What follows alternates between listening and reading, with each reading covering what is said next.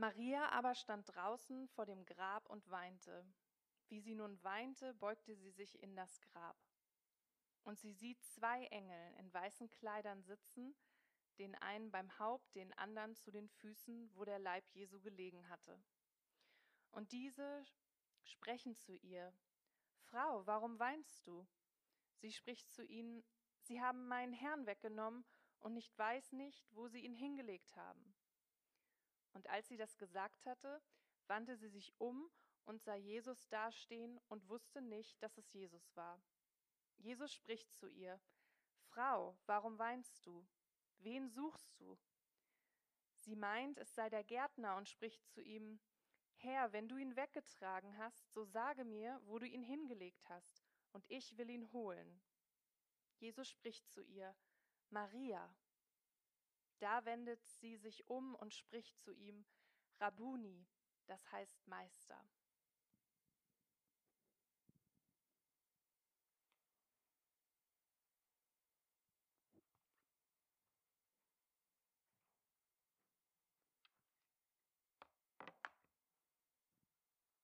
Ja, ihr könnt gern Platz nehmen. Und ich bete noch vor der Predigt. Danke, Jesus, für dein Wort. Dein Wort ist die Wahrheit. Heilige uns in deiner Wahrheit. Amen. Die Predigt hat den Titel Warum weint Maria? Oder noch besser, wie ihr oben lest, Warum weint Maria Magdalena? Damit keine Verwechslung auftritt mit einer anderen Maria. Warum weint Maria?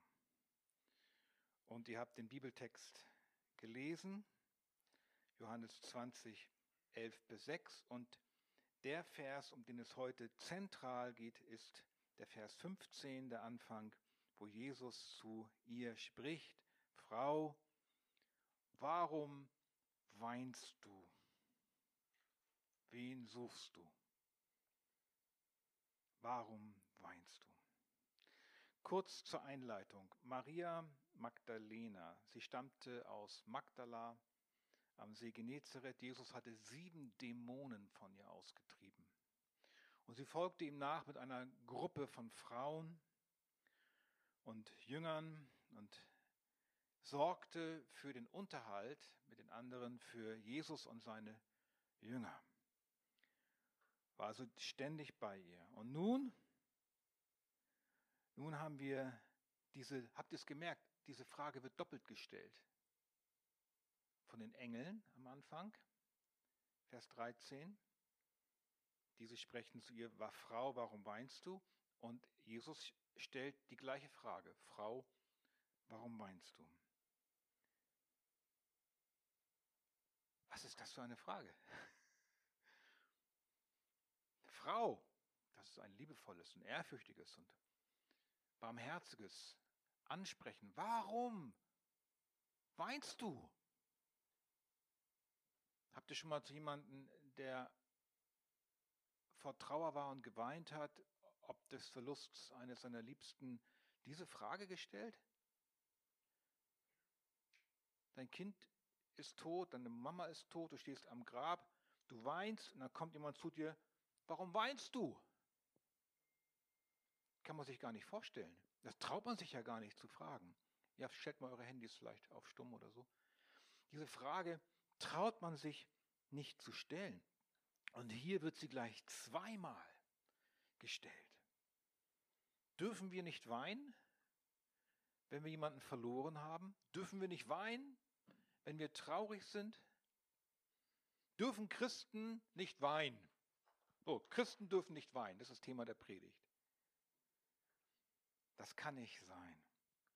Maria steht auf dem Friedhof am Grab, im Grab und weint. Ein Christ.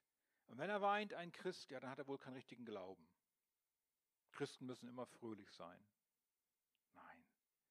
Selbst Jesus weinte angesichts des Schreckens und der Bitternis und der Ungeheuerlichkeit des Todes. In Johannes 11 Als Lazarus gestorben war, Maria, die Schwester von Martha, zu ihm kommt und weint, da wurde er auch bewegt.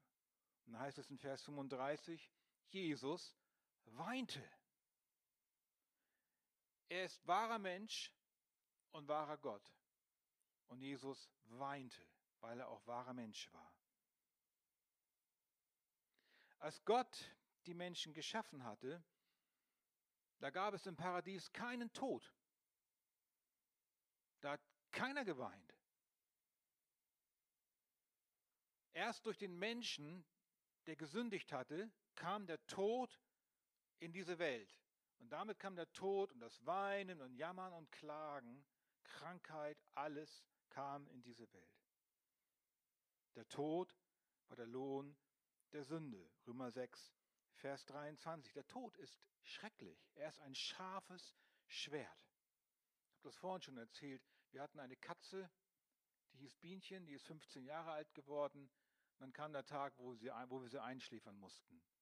Dann saß ich da mit, mein, mit Leonie und Jan in unserer Stube, und der Tierarzt war da. Und das war ganz schrecklich. Erstmal die Art und Weise, es war auch nicht so schön. Und dann auf einmal war sie tot. Und ich, ich konnte mich auf einmal nicht mehr halten. Ich habe geweint. Ich konnte mich selbst gar nicht halten. Was ist mit mir los?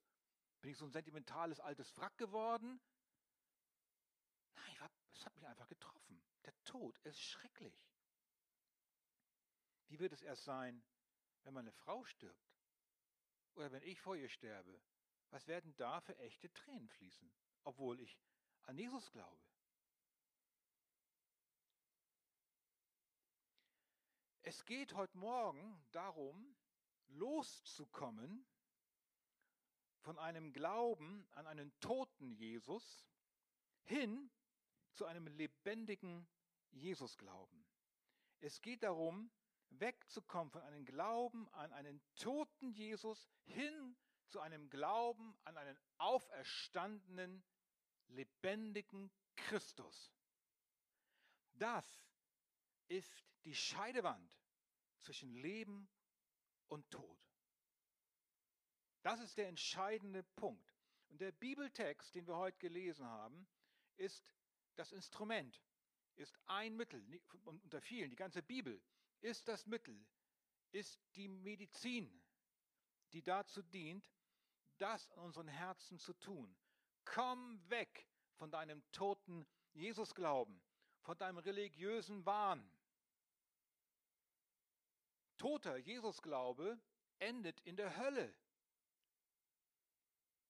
Nur Glaube an den Auferstandenen, an den wahrhaftig, wie wir es vorhin alle gesagt haben, auferstandenen Jesus rettet. Punkt 1, die Frage der Engel. Punkt 2, die Frage Jesu. Punkt 3, der Ruf Jesu. Punkt 1, die Frage der Engel. Heute Morgen spielen wir Bibeldetektiv und gucken in den Text hinein was da so drin steht. Die Frage der Engel. Maria beugt sich also in das Grab, habt ihr gelesen. Zwei Engel sitzen dort in weißen Kleidern. Sie guckt da so rein, ehrfurchtsvoll. Sie beugt sich in das Grab, sie traut sich gar nicht hinein und sitzen zwei Engel und die stellen ihr eine Frage. Ich mir so vor, sie guckt da so rein. Und dann zwei Engel und die fragen sie, und die Tränen laufen übers Gesicht. Und die Engel fragen sie, Frau, Warum weinst du? Wir hatten die Seltsamkeit dieser Frage schon betrachtet. Jesus war tot und nun war er nicht da. Das Grab war leer, haben wir gesungen. Sie war übrigens die erste am Grab, den Frauen vorausgelaufen, die Jesus einbalsamieren wollten. Dann rannte sie gleich wieder weg zu Petrus und Johannes, hat das berichtet. Die sind gleich hingerannt, alle rennen. Und dort staunen sie auch, gehen wieder weg. Und dann Maria wieder hinterher, hinter Petrus und Johannes und bleibt am Grab allein stehen. Nun ist sie allein am frühen Morgen vor dem Grab. Und sie ist traurig, völlig ratlos. Niemand da, der sie trösten kann. Ihr Jesus, ihr liebster Meister, ist tot. Und nicht nur das. Er ist nicht nur tot, er ist weg. Sie steht nicht nur vor einem dunklen Grab, sie steht vor einem dunklen Rätsel. Was ist hier passiert? Was kann sie trösten? Und die beiden Engel sind nicht auf den Mund gefallen, die sind nicht stumm, die reden und sie stellen nun Maria diese Frage. Ganz sicher bin ich überzeugt, eine Frage, die Jesus ihnen vorher aufgetragen hatte. Und das erkennen wir ja daran, dass Jesus nachher genau die gleichen Worte sagt. Jesus kommt da nicht an und sagt, was sage ich jetzt mal? Ah, die Engel haben das gesagt und sage ich jetzt das Gleiche. Nein, das ist die Herrschaft von Jesus. Die Engel haben das schon vorbereitet. Die gleiche Frage, die Jesus später stellen wird. Eine Frage, die sie zum Nachdenken bringen. So eine vorbereitende Frage. Das Herz soll vorbereitet werden auf eine Begegnung. Was, was ist der Grund, warum sie weint? Sie wird also gefragt, warum weinst du? So. Maria ist überhaupt nicht ähm, konsterniert, sie ist nicht beleidigt, sie ist nicht auf den, fühlt sich nicht auf den Schlips getreten. Sie gibt eine Antwort. Äh, ich nehme mal das zurück. Und zwar eine Antwort, die wir schon kennen aus Vers 2, haben wir heute nicht gelesen. Ich habe erzählt, sie läuft zu Simon Petrus, als sie zuerst da war, und sagt zu ihm und dem anderen Jünger, sie haben den Herrn aus dem Grab genommen und wir wissen nicht, wo sie ihn hingelegt haben. Dieser Gedanke kreist nun in ihrem Kopf. Und nun sprechen die Engel zu ihr. Und jetzt Johannes 20, Vers 13, unten äh, seht ihr das? Ich finde das so toll, mit Technik immer zu arbeiten. Jetzt Johannes 20, Vers 13, unser Text. Und ähm, die Engel sprechen zu ihr. Und dann sagt sie das Gleiche, fast wortwörtlich. Sie haben meinen Herrn weggenommen. Und ich, sagt sie jetzt, da wir, und ich weiß nicht, wo sie ihn hingelegt haben. Jetzt ist sie allein. Davor waren die anderen Frauen mit dabei. Die gleiche Antwort. Eigentlich ist diese Antwort gar keine Antwort. Ein Grund darum, warum sie weint. Wie, wieso muss man weinen, wenn man nicht weiß, wo man jemanden hingelegt hat? Aber sie, ihre Gedanken, die kreisen und sie kreisen und sie kommt nicht durch. Ihr Denken kreist um einen Leichnam. Um eine Leiche. Sehen wir das? Sie denkt an die Leiche. Sie haben meinen Herrn, den Leichnam meinte damit, weggenommen. Und ich weiß nicht, wo er ist. Sie kann an nichts anderes mehr denken.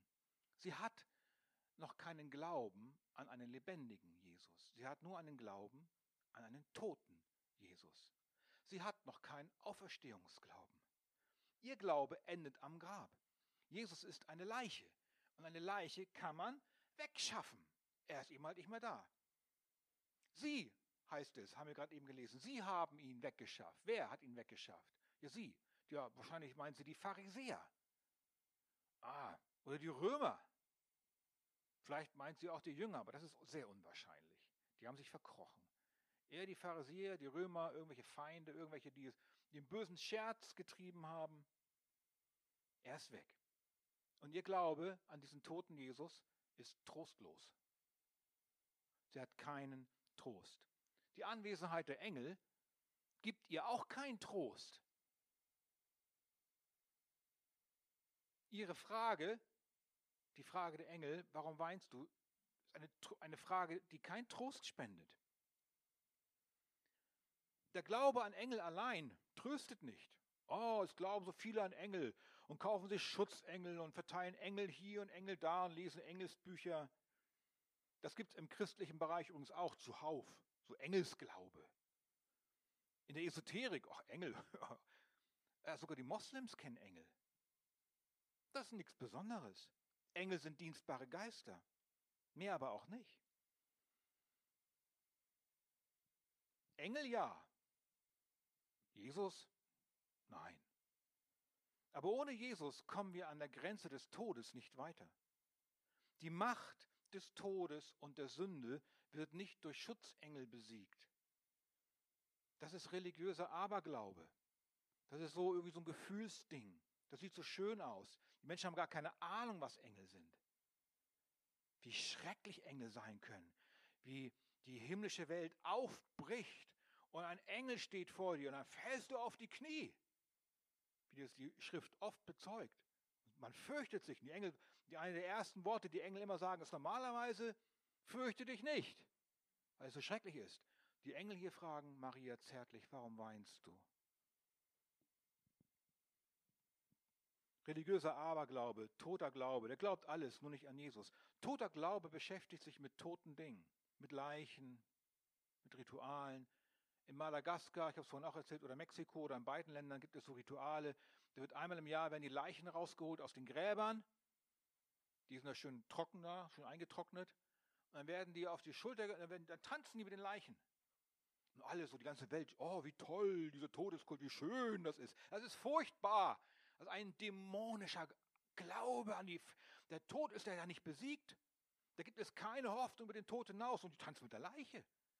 Toter Glaube beschäftigt sich mit toten Dingen, mit noch viel anderen Dingen, mit Wallfahrten, mit Ikonen, mit Fasten, mit Waschungen, mit Gebetsleistungen. Toter Glaube ohne Hoffnung. Da muss Jesus kommen. Jesus muss kommen und uns trösten. Er ist der große Tröster. Maria steht noch davor. Dieser Trost fehlt ihr noch. Warum? Weil ihr Jesus fehlt.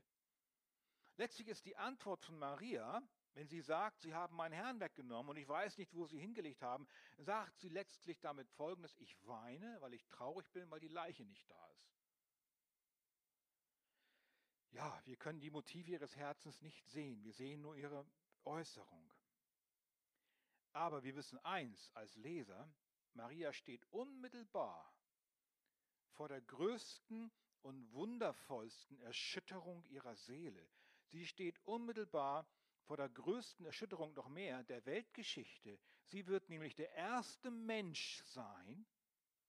Sie wird der erste Mensch sein, dem Jesus nach seiner Auferstehung begegnet. Sie wird der erste Augenzeuge sein. Und ich finde es sehr liebevoll von Gott, wie er sie darauf vorbereitet. Das ist barmherzig. Da wird man sonst einen Knall kriegen. Ich denke persönlich, sie weint, einfach, weil sie Jesus geliebt hat. Sie hat ihn geliebt. Nicht so wie die Welt uns das in ihren blödsinnigen Spielfilm verkaufen will, dass Jesus eine Beziehung mit Maria Magdalena hatte. Das ist ja gottloser Quatsch. Eine Verhöhnung von Jesus.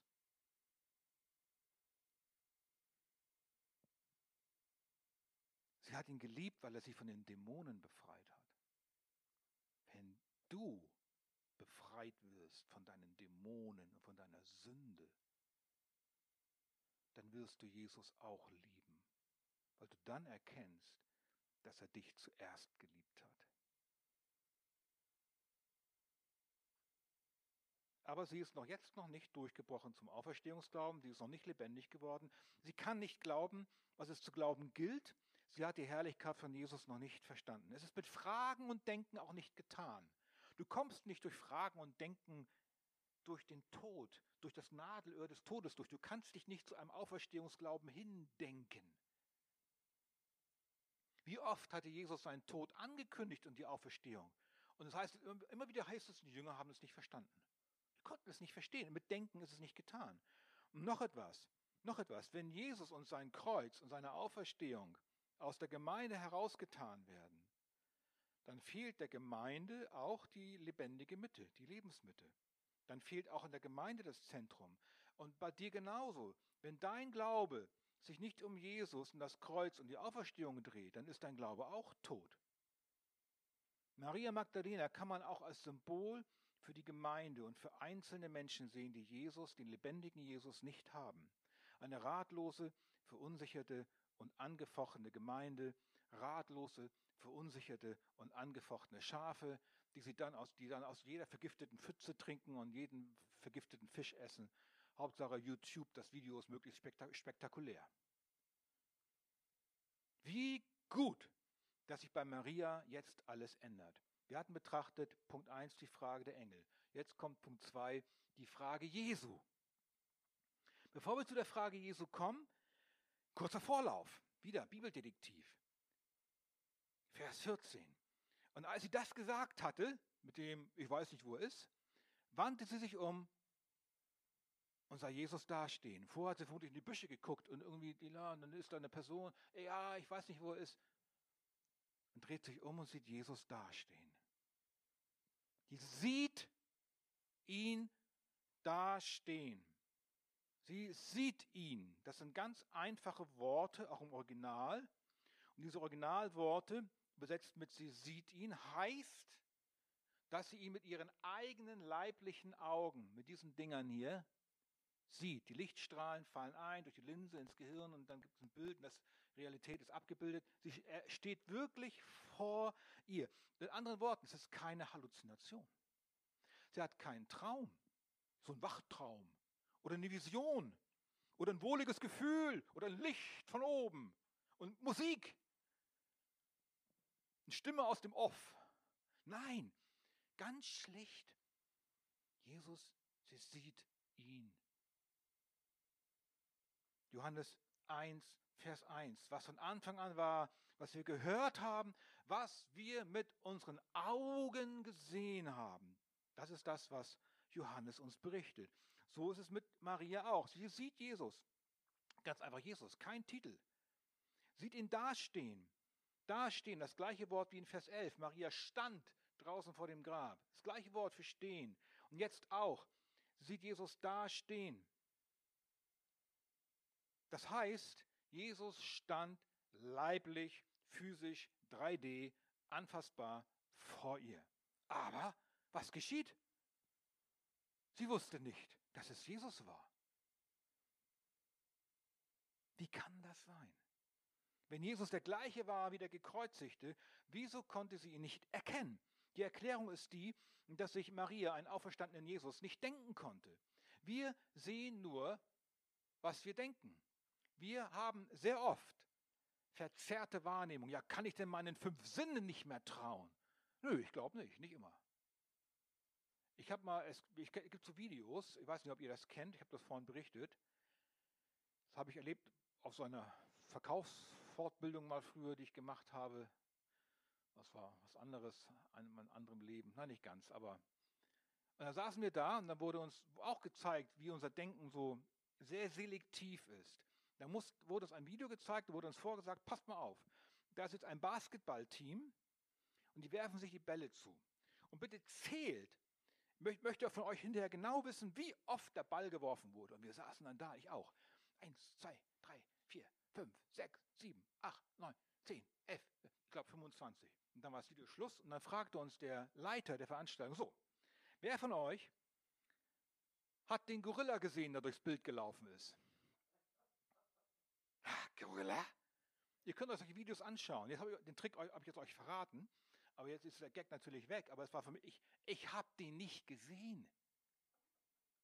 Ich war so auf das Zählen der Bälle fixiert, dass ich den Gorilla nicht gesehen habe. Da hat sich jemand verkleidet, der durch das Bild, der ist so da durchgelaufen. Ich habe den nicht gesehen. Dann wurde uns das Video ein zweites Mal gezeigt. Ich so, da läuft ein Gorilla durchs Bild. Durchs Bild. Maria sieht den Wald vor lauter Bäumen nicht, weil sie sich einen lebendigen Jesus nicht denken kann. Ihr Denken geht nur um den toten Jesus. Und deswegen sieht sie den lebendigen Jesus nicht. Das ist nicht nur der Grund, weil er anders aussieht oder das Blut nicht mehr runterläuft. Das ist nicht der Grund. Interessant. Die Auferstehung, man die Auferstehung gründet sich also nicht auf eine Erfindung der Jünger. Die Auferstehung gründet sich also nicht auf ein Gefühl, sondern die Auferstehung gründet sich auf eine Tatsache. Wenn die Tatsache nicht geschehen wäre, wäre dieser ganze Spuk in wenigen Jahren vorbei gewesen. Und die Tatsache der Auferstehung bleibt bestehen, trotz der irrigen Wahrnehmung von Maria. Jesus ist wirklich da. Jetzt kommt die Frage Jesu. Wir hatten es schon gesagt. Vers 15, unser Vers für heute. Jetzt spricht Jesus sie an. Frau, warum weinst du? Wen suchst du? Normalerweise würde man jetzt denken, naja, jetzt würde sie ihn am Klang der Stimme erkennen. Aber nix. Nix. Kein Oszillator mit, mit Scanner und ah, das deckt sich und jetzt ist es Jesus keine Wave-Datei, die abgespielt wird und untersucht wird. Man müsste denken, Mann, jetzt, du hörst das, die Stimme kennst du doch. Immer noch nicht erkennt sie ihn. Und er stellt die gleiche Frage wie bei den Engeln. Frau, warum weinst du? Genauso liebevoll. Und jetzt kombiniert aber Jesus diese Frage mit einer zweiten Frage. Bibeldetektiv, hast gesehen? Wen suchst du? Eine zweite Frage. Interessant, noch etwas. Da steht nicht, was suchst du? Was suchst du wäre ja einfach. Ne? Ich suche eine Leiche. Sondern wen suchst du? Und dieser We, dieses Wen ist eine Ankündigung, dass dieser Wer auch wirklich existiert. Wen suchst du? Und Jesus weiß also noch etwas. Jesus weiß um das Suchen. Er, hat, er weiß, dass Maria auf der Suche ist. Das Suchen nach Jesus durchzieht alle Evangelien. Matthäus 28, 5. Der Engel wandte sich zu den Frauen und sprach, fürchtet ihr euch nicht, ich weiß wohl, dass ihr Jesus, den Gekreuzigten, sucht. Markus 16, 6. Ihr sucht Jesus, den Nazarener. Er ist auferstanden, er ist nicht hier. Lukas 24, 5. Was sucht ihr den Lebenden, den Lebenden bei den Toten? Johannes 1, 38. Gleich am Anfang des Johannesevangeliums, als zwei Jünger, ich glaube Andreas und Simon, äh, Jesus nachfolgten, als sie sahen, wer er war, wie er sprach, wendet sich Jesus um und sieht sie und spricht zu ihnen, was sucht ihr? Dabei die Frage nach der Person noch gar nicht im Vordergrund. Ja, was suchst du? Wen suchst du? Auf was bist du in der Suche, auf der Suche in deinem Leben? Glück, Geld, Ehepartner, Schönheit, einen schicken Corona-Haarschnitt, keine Masken mehr, keine Ahnung. Du wirst, wenn das alles, ich kann noch eine, die Liste ganz lang machen, wenn das der einzige Grund ist, wonach du ein Leben suchst und dich strebst, dann wirst du am Ende in die Hölle kommen. Denn wenn du nicht den Weg, die Wahrheit und das Leben suchst, und das ist Jesus selbst als Person, dann dir das alles nichts nützen. Du musst Jesus suchen, ihn finden, dich von ihm finden lassen. Wen suchst du? Wie reagiert Maria? Also, nur hat Jesus die Frage gestellt, warum weinst du? Wen suchst du? Und nun kriegen wir einen kleinen Einblick in Marias Denken. Sie meint, es sei der Gärtner und spricht zu ihm, Herr, wenn du ihn weggetragen hast, so sage mir, wo du ihn hingelegt hast und ich will ihn holen. Also ein Hoffnungsschimmer, taucht auf am Horizont von Marias Trauer. Sie denkt, dieser freundliche Gärtner hat die Leiche weggetan. Naja, dann wird er sie wieder zurückbringen. Und jetzt kriegen wir es richtig raus. Das Denken von Maria heißt, Hauptsache, ich habe den Leichnam wieder. Dann ist alles gut.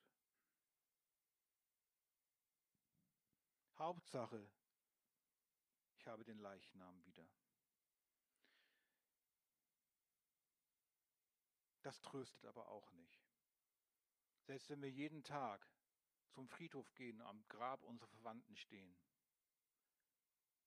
diese Anwesenheit beim Leichnam ist kein echter Trost. Das ist eine sentimentale Verhüllung der Tatsache, dass ich eigentlich verloren bin. Also ich kann es hier mal offen aussprechen, Babsi, ne? Also als deine Mama gestorben ist und äh, sie, sie ist dann auch in Harburg begraben. Wie oft waren wir einmal da am Grab? Einmal? Einmal waren wir hinterher da. Ne? Weil ich muss da nicht sein. Weil Barbaras Mama hat Jesus geliebt. Wo ist sie denn jetzt? Na, im Himmel. Ich muss mich nicht ans Grab stellen, um mich an sie zu erinnern. Weil sie sowieso in meinen Gedanken ist. Ich brauche das nicht, um zu trauern. Auch wenn Trauerarbeit wichtig ist. Wenn unser Glaube der ist, dass wir unseren Trost auf dem Friedhof am Grab unserer Verstorbenen finden, habe ich einen Totenglauben. Was ist unser Trost? Was ist dein Trost? Dass wir uns um Gräber und Leichname kümmern und nicht sehen, wer vor uns steht? Man kann manchmal den Himmel vor lauter Gräbern und Leichen nicht mehr erkennen. Wie Maria, sie sieht den Wald vor lauter Bäumen nicht. Man kann den Himmel manchmal auch vor lauter toten Gerede auf den Kanzeln nicht mehr sehen wenn den armen Schafen, die da sitzen, irgendein Blödsinn erzählt wird, dass Jesus gar nicht wirklich auferstanden ist. Was ist denn das? Das ist ein Verbrechen an der Seele. Die Hoffnung von Maria war, Hauptsache, ich habe den Leichnam wieder. Aber jetzt, jetzt kommt es. Die Frage der Engel, die Frage Jesu, der Ruf Jesu. Wie ein Blitz zerreißt jetzt Dunkelheit des Todes. Wie ein Blitz, boom, zerreißt jetzt die Finsternis der Hoffnungslosigkeit. Jesus spricht ein einziges Wort. Jesus spricht zu ihr, Maria. Das ist ein göttlicher Ruf. Das ist nicht nur das Aussprechen eines Namens. Es ist jetzt ein göttlicher Ruf. Er hat sie vorher schon angesprochen. Mit der Frage, warum weinst du, wen suchst du? Das war noch kein göttlicher Ruf. Nun aber ruft Jesus Maria. Maria. Das ist so ähnlich wie mit Lazarus, als er gestorben war und Jesus vor dem Grab steht und mit lauter Stimme ruft. Da steht es mit lauter Stimme. Lazarus, komm heraus. Und hier steht bei uns, er spricht zu ihr. Er ruft nicht mit lauter Stimme. Die steht ja vor ihm. Warum soll er sie jetzt anbrüllen? Maria. Maria. Maria. Maria. Keine Ahnung, wie er es gesagt hat. Können Sie sich das vorstellen, aber es war jedenfalls sanft. Es muss liebevoll gewesen sein. Aber ein wirksamer Ruf. Ein Ruf, der lebendig macht. Ein leises Maria. Und nun passiert das Wunder. Nun, nicht weil sie seine Stimme erkannt hat, sondern weil sein Ruf ihr Herz lebendig gemacht hat, erkennt sie ihn und wendet sich um und erkennt ihn. Meine Schafe hören meine Stimme. Das ist das Wunder, das hier geschieht. Sie wendet sich um. Einige Übersetzungen sagen, sie stürzt auf ihn zu. Sie ist überwältigt und will gleich zu ihm hin. Sie wendet sich um und spricht auch nur ein Wort. Rabuni. Ihr müsst euch das mal vorstellen. Steht da in ihrer Trostlosigkeit, erkennt Jesus nicht. Er stellt ihr eine Frage. Sie sagt, äh, wenn du der Gärtner bist, bring mir doch die Leiche wieder. Und dann sagt er zu ihr, das Erlösen, ein Wort der Erlösung ist das. Das ist ein Wort der Erlösung. Er sagt zu ihr, Maria. Sie, sie, sie ist persönlich gerufen und sie wendet sich um und sagt,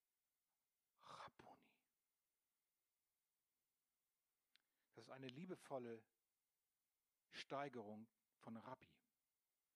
Und Johannes besetzt uns das auch noch. Meister. Eigentlich heißt Rabboni noch mehr. Mein Meister. Ich habe dich bei deinem Namen gerufen. Du bist mein. Wenn Jesus dich nicht bei deinem Namen ruft und gerufen hat,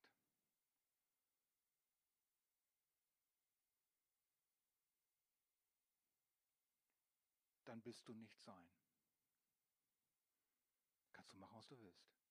Die Frage ist, willst du sein sein? Willst du auch sagen können, Rabuni, mein Meister? Du bist für mich gestorben, auferstanden. Du hast mich von der Hölle befreit, von der Schuld. Meine Sünde ist bezahlt. Das, das, da können wir uns nicht hindenken. Wenn das in deinem Herzen aber wirkt, wenn das in deinem Herzen schon da ist, diese Sehnsucht, dann ruft dich der Meister. Er ruft dich. Und dann gibt es eigentlich nur eine Antwort in deiner Seele, die heißt Rabuni. Hier bin ich. Du bist mein Meister. Du bist es. Du bist wirklich auferstanden. Du lebst wirklich. Die Macht des Todes ist gebrochen.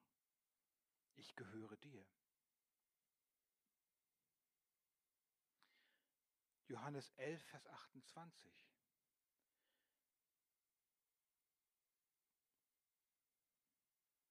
Ich glaube, Martha ist das, die Maria Bescheid gibt, wo Jesus einkehrt in das Haus. Der Meister ist da und ruft dich. Der Meister ist heute Morgen auch da und ruft dich.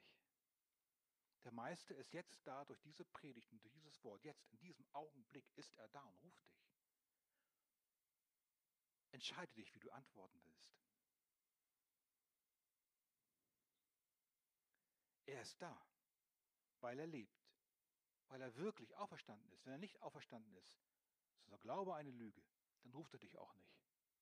Dann ist mein Predigen auch nutzlos. Können wir aufhören, können wir einpacken, können wir Ostereier suchen, können wir Schoko-Osterhasen essen. Super. Es geht hier um den Sieg über den Tod. Er ruft dich jetzt, weil er lebt, durch sein Wort und durch die Predigt. Er starb für deine Schuld, er stand vom Tode auf, weil er Gott ist und der Tod ihn nicht halten konnte. Er fuhr zum Himmel auf, dort regiert er, er hat uns den Heiligen Geist gesandt und der bezeugt meinem Geist, dass ich sein Kind bin. Und jeder, der ihn anruft, der Buße tut über seine Sünde und Schuld, ihn als Meister und König sein Herz hineinlässt, der wird errettet werden. Der bekommt diesen lebendigen Auferstehungsglauben. Maria hat geweint, sie suchte eine Leiche. Das hilft in keiner Weise. Ihre Trauer war echt und groß, aber wahrlich, wahrlich, ich sage euch, ihr werdet weinen und wehklagen. Die Welt wird sich freuen über den Tod von Jesus. Und ihr werdet trauern. Doch eure Traurigkeit soll in Freude verwandelt werden, in echte Osterfreude. Empfange doch jetzt Auferstehungsglauben. Und deine Traurigkeit soll in Freude verwandelt werden. Bist du eine ewige Freude? die angesichts des Todes nicht zerbricht, sondern sich ausrichtet auf die ewige Herrlichkeit und sicher gegründet ist in dem, was Jesus für dich tat, willst du eine ewige Freude, die den Tod überwunden hat, dann antworte jetzt im Herzen, Rabuni, Meister, bete Jesus an und folge ihm ernsthaft nach. Komm in die Gemeinde, jeden Sonntag, hör das Wort, Wachse im Glauben, wachse in der Gnade, suche Gemeinschaft. Dann darfst du auch weinen, wenn Abschied kommt. Dann darfst du ernsthafte Tränen verlieren, wenn deine Liebsten sterben oder deine Katze. Aber dann folgt auch Freude, unaussprechliche, herrliche Auferstehungsfreude angesichts dieser wundervollen Ewigkeit im Himmel, die uns alle erwartet, die an ihn glauben. Amen.